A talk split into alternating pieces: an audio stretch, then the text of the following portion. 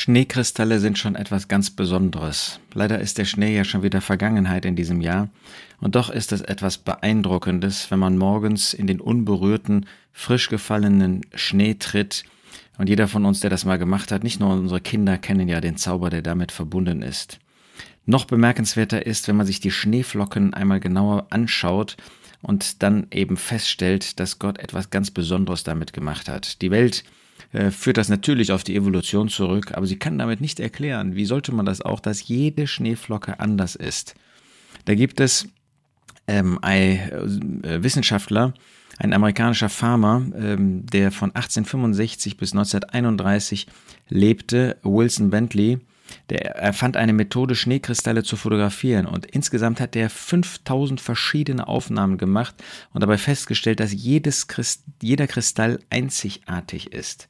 Es sind sechs zackige Sternen, die Gott so bereitet hat, die eben da durch ihre Verästelungen dazu äh, führen, dass sie leicht miteinander ähm, sich verhaken können und damit größere ähm, Schneemassen eben zusammenbilden können.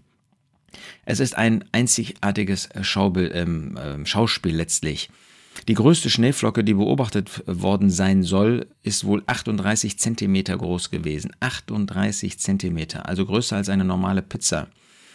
Ähm, die soll im amerikanischen Bundesstaat Montana gefallen sein im Jahr 1887.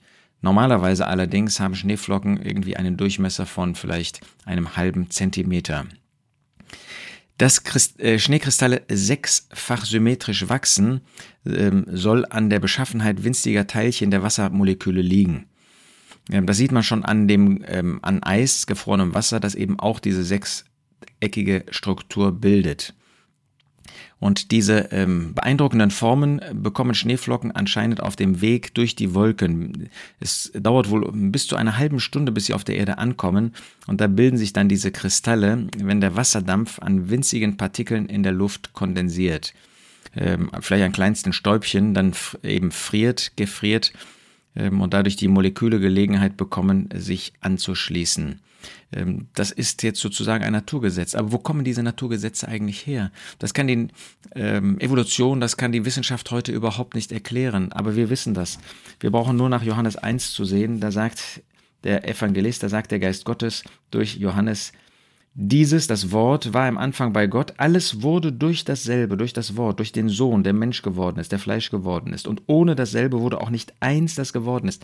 Naturgesetze sind nicht Gesetze in sich selbst, dass das so passiert, sondern das ist der Sohn Gottes, der das alles genauso bereitet hat und diesen Gesetzen auch heute ihre Kraft gibt. Er bräuchte seine Hand nur zurückzuziehen, dann wäre das von heute auf morgen alles vorbei.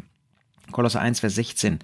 Durch ihn, durch den Erstgeborenen aller Schöpfung, durch den, der das Bild des unsichtbaren Gottes ist, durch den Herrn Jesus, sind alle Dinge geschaffen worden, die in den Himmeln und die auf der Erde, die sichtbaren und die unsichtbaren, alles ist durch ihn geschaffen worden. Alle Dinge sind durch ihn und für ihn geschaffen.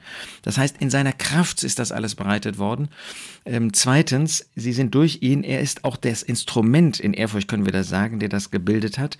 Und dann drittens ist es auch für ihn geschaffen, weil er Freude daran hat. Er schaut sich gewissermaßen jede Schneeflocke einzeln an und hat Freude daran. Es ist interessant, ähm, dass Gott vielleicht mehr Freude an all diesen Dingen hat als wir. Das ist von ihm bereitet. Das ist also nicht irgendwie von selbst entstanden. Wie sollte das auch von selbst entstehen, so eine Schneeflocke?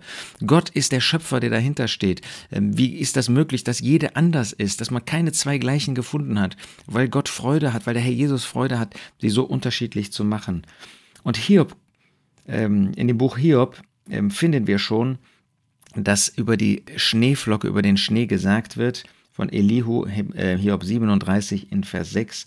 Denn zum Schnee spricht er, falle zur Erde und zum Regenguss und zu den äh, Güssen seines gewaltigen Regens.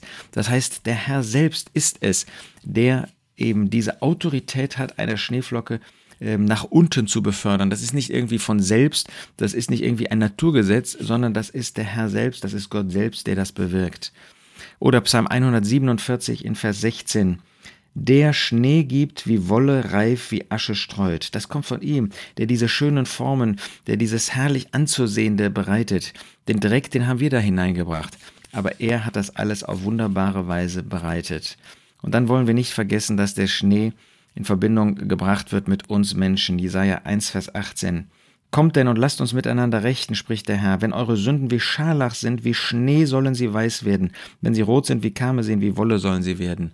Ja, wir sind Sünder. Wir alle waren Sünder. Wir sind als natürliche Menschen, sündige Menschen auf diese Erde gekommen. Wir sind gar nicht gekommen, wir sind geboren worden.